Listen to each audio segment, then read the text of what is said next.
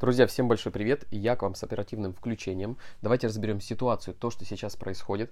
Хотя я уже долгий период рассказывал, даже с 2019 года начинал еще рассказывать о том, что будет происходить. То, что придет что-то, что начнет рушить финансовые рынки, что мы приближаемся к финансовому кризису. Это действительно начало происходить. В 2020 у нас началась пандемия, потом у нас проблемы с экспортом, с компаниями, нефть некуда было складывать, потом у нас стычки в разных городах и странах, теперь у нас военные действия. Тоже это все прогнозировалось. Ну, естественно, о рубле с долларом мы с вами также разговаривали, и уровни я отмечал, что 80-90 мы там закрепляемся, мы уже сюда пришли, а, и дальше вплоть до того, что мы можем пойти на 100 и 120. Давайте разберемся с ситуацией, что же происходит, я дам какие-то рекомендации обычным людям, а что же делать? Дам рекомендации инвесторам, те, кто инвестирует в самостоятельных инвестициях, те, кто находится под профессиональным управлением, профессионально создает свои капиталы. Давайте разбираться. Февраль, конечно, нам принес много новостей и событий. И основное это, конечно же, ситуация с Украиной, то, что происходит на Донбассе. Начало вы, естественно, знаете. И давайте я начну с начала недели, и мы разберемся. С 22 февраля начнем. В своем видеообращении президент РФ признал независимость ЛДНР, поручил Минобороны обеспечить российскими вооруженными силами поддержание мира в ЛНР. И реакции других стран, конечно же, не пришлось долго ждать. Великобритания вводит санкции против пяти российских банков. Это Банк Россия, Промсвязьбанк, ЧБТР, Генбанк и Индустриальный сберегательный банк. Сейчас еще, по слухам, есть э, тоже санкции против Сбербанка. Сейчас я дальше вам об этом расскажу. Президент Байден объявил о новых санкциях против России. Они коснутся Веба и военного банка ПСБ, суверенного долга Северного потока-2, а также российской элиты. И вам важно понимать, как обычным гражданам, обычным людям, что санкции не накладываются на всю страну, на каждого человека. Санкции накладываются только на определенное лицо, а либо на определенную компанию. То есть это физлицо, либо юрлицо. Только так санкции накладываются, и мы здесь это видим. То есть не думайте, что на вас на всех наложат санкции, на нас наложат санкции, мы ничего не сможем делать. Да все сможем. Штаты запретили торговлю с ДНР, ЛНР и инвестиции в них. Ограничения распространяются на вторичное обращение облигаций, выпущенных Банком России, ФНБ или Минфином РФ после 1 марта 2022 года. Речь идет только о вторичном обращении нового долга. Также введены ограничения для банков. Управление по контролю за иностранными активами определило два финансовых учреждения, играющих ключевую роль в финансировании российской оборонной промышленности, ВЭБ и ПСБ, а также 42 их дочерних предприятия – эти финансовые институты имеют важное значение в российской экономике, владея совокупными активами на десятки миллиардов долларов. Говорится о, в пресс-релизе Минфина США. То есть поймите, куда они ограничивают санкции, куда они накладывают. Конечно же, на те банки, которые у нас э, помогают обороне, вооруженным силам. Рубль, естественно, на фоне всего этого 22 февраля поднимался к 80 за доллар. 23 февраля ситуация стала немного спокойней, то есть это было примерно, примерно да, вчера у нас, но все же еще напряженной. МИД Украины призвал своих граждан немедленно покинуть Россию и воздержаться от будущих поездок. Акции российских компаний 23 числа и индекс РТС падают от 10 до 30% за сутки. Иностранные инвесторы уходят из России. У нас все паникуют. Инвесторы самостоятельные тоже на панике. И не, не понимают, что ждать. Начинают закупаться, докупать. Все кричат в интернете, докупай, все дешевеет. А, это грубочайшая, вообще, просто грубая ошибка. И, в общем-то, день, как бы он, в принципе, вчера-то завершился более-менее спокойно, но все лишь только начиналось. Сегодня, 24 февраля, день активных действий. ЛДНР обратились к Путину за помощью в отражении агрессии Украины. Владимир Путин сегодня в телеобращении, я думаю, вы видели, рано утром объявил, что принял решение о проведении военной операции в Донбассе. Доллар обновляет тем временем исторический максимум в 90 рублей, как только сегодня открылись биржи.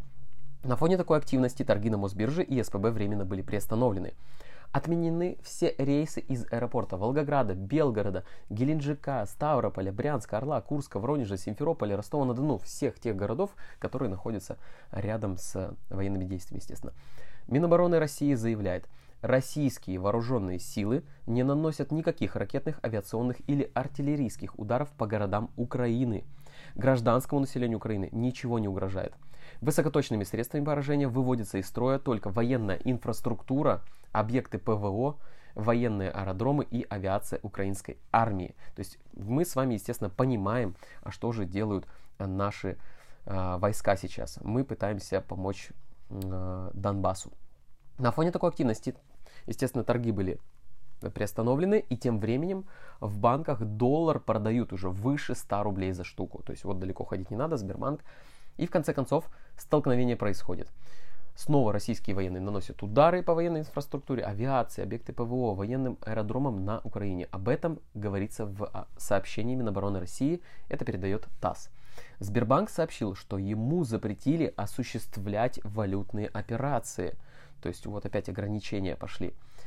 Биржи открываются, как у нас сегодня биржи открывались 10 часов, да, и результат уже был предсказуем. Акции ВТБ на уровне 2008 года, только вдумайтесь, то есть это а, последний кризис, который самый сильный был такой за последнее время.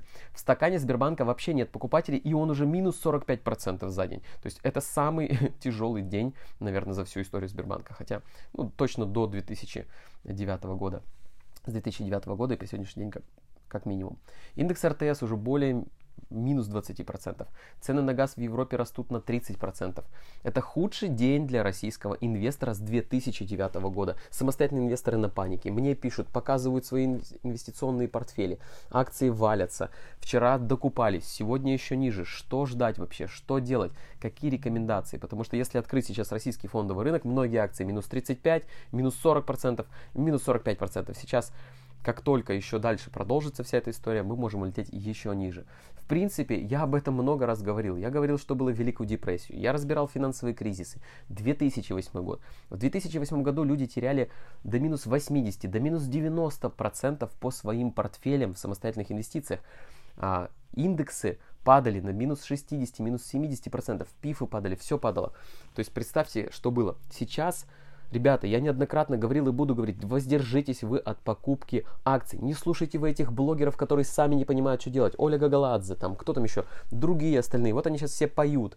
Люди напокупали акции. А теперь они сами в сторисах выкладывают о том, что «Ой, я не знаю, что делать, отстаньте от меня, подождите, я сама не знаю». Да, конечно, не знает. Она не инвестор, она не аналитик, она не управляющий, она не трейдер. Как она может знать?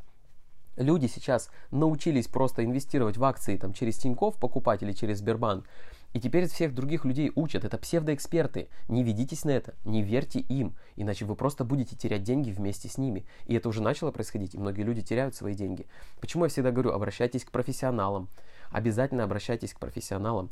Профессиональные управляющие должны управлять вашими капиталами. Не вы должны э, изучать аналитику, смотреть аналитические данные, там, финансовые отчеты анализировать, анализировать компании, управлять своим портфелем. Нет, это не делают а, обычные люди. Обычный инвестор, он пассивный инвестор, за него должны работать профессионалы. Я знаю, что меня здесь слушают а, мои клиенты, а, те финансовые консультанты, которые в моем окружении. И обязательно слушайте настоящих финансовых консультантов. Они вам скажут, что сейчас делать в такой ситуации, как сохранить ваши деньги. Те профессионалы, которые работают с моими клиентами, я уверен, что у них все действительно хорошо, и я вам показываю, и даже публичный портфель для этого запустил, и говорил, что мы будем сейчас наблюдать падение на рынке, а в портфелях мы будем наблюдать хоть и небольшой, но прирост. И мы не упадем в эту яму, потому что самое страшное упасть в эту яму а восстановиться уже будет сложно. Людям очень легко упасть со своими портфелями на минус 50%, допустим, по портфелю. А чтобы восстановиться, нужно уже сделать 100%. А если они упадут минус 80% по своему портфелю, чтобы восстановиться, им нужно будет сделать уже 400% прибыли. Поэтому обычно люди оттуда не э, могут обратно вернуться на те же уровни. Как правило, попасть в яму легко, а выбраться очень сложно. И здесь хочу сказать э, больше. То, что происходит как сейчас говорят эти блогеры, там псевдоэксперты, они говорят, докупайте, докупайте дно, все подешевело, обязательно берите. Ребята, это только начало. Не слушайте. Впереди финансовый кризис и очень серьезный. Вы понимаете, что после того, как произошла пандемия, после того, как произошло там проблемы с нефтью, проблемы э, политические действия там со странами, стычки, военные действия, э, с валютами, в банковской системе проблемы, везде проблемы сейчас во всех экономиках многих стран мира, напечатаны деньги были. Эти все проблемы просто вызовут огромнейший, сильнейший финансовый кризис. И благо это пускай будет э, как в 2008 году или 2000 даже году, хотя это были сильные кризисы. Главное, чтобы это не было как Великая депрессия, потому что если мы будем в таком кризисе, это больше 80% просадка по основным индексам. А в портфелях инвесторов обычных самостоятельных я вообще молчу, что будет происходить. Поэтому здесь просто будьте аккуратней, ни в коем случае не слушайте этих псевдоэкспертов, потому что сегодня они докупают, завтра они уйдут еще ниже и будут спускаться все ниже и ниже, ниже и ниже, а когда произойдет то самое дно, они будут все на панике. Они будут уже писать не о том, что нужно покупать акции. Они будут писать о том, что нужно уходить с фондового рынка, инвестиции не работают и все пропало. Вот тогда как раз таки будет сигнал очень серьезный к покупке. И я вам это обязательно буду говорить. То есть слушайте, следите за каналом, потому что Тогда, когда закупаться, тогда, когда начнут грамотные инвесторы скупать активы, вы об этом точно узнаете. Те, кто подписан именно на этот телеграм-канал. И хочу дать рекомендации тем людям, кто просто держит деньги и не знает, что сейчас сделать. А где деньги держать? В банках могут заморозить средства? Да, могут. Валюту а, невозможно будет обменивать? Да, могут это запретить. А, это все временные могут быть меры. С, с российским рублем сейчас вообще непонятно. С российским фондовым рынком, с индексом РТС. Мы на самом деле сейчас очень сильно пострадаем от этого. Экономика наша просто еще ниже уйдет. Поэтому я даю вам рекомендацию ни в коем случае не храните большие деньги в банках. Держите их прям, э, прям под подушкой. Действительно, прям лучше держите под подушкой, лучше держите в долларах, как я и говорил до этого. Потому что все, кто держал в рублях, у них теперь минус, а все, кто держал в долларах, у них все окей. Как бы потому что доллар уже 90 а, рублей. Поэтому действительно делайте так. Ну и, конечно же, мало этого всего. Нужно хранить в надежных инструментах. Поэтому те, кто, например, мои клиенты, я храню, вот этот э, портфель публичный, что я вам показываю, он находится в трасте, он защищен, никакие политические действия не, на него не могут повлиять, абсолютно никакие санкции на него не могут повлиять. Наши деньги четко защищены. Нашими активами на наших инвестиционных счетах управляют профессионалы, профессиональные управляющие, хедж-фонды, которые работают десятилетиями, кто-то работает вообще столетиями, уже больше ста лет. И действительно такие надежные инструменты стоит использовать. Страховые компании, хедж-фонды, вот то, что там связано, это гораздо надежнее, чем в банках, это гораздо надежнее, чем даже под подушкой нашей, где мы можем вроде бы хранить большие суммы, мы тоже под подушкой не можем хранить, тоже большие риски на самом деле. Поэтому аккуратней с банками.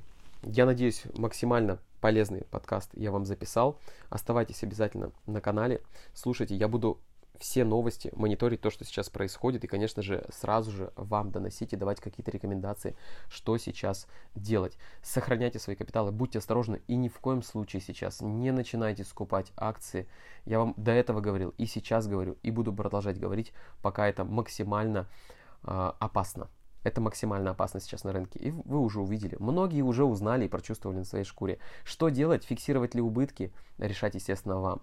Иногда, если убытки очень маленькие, лучше зафиксировать убыток и в надежные инструменты перейти э, со, со своими деньгами, активами и то, что сейчас у вас там есть. Вот такие рекомендации. Надеюсь, был полезным. Оставайтесь на канале, и мы увидимся с вами в следующих подкастах и разберем что-то тоже очень важное.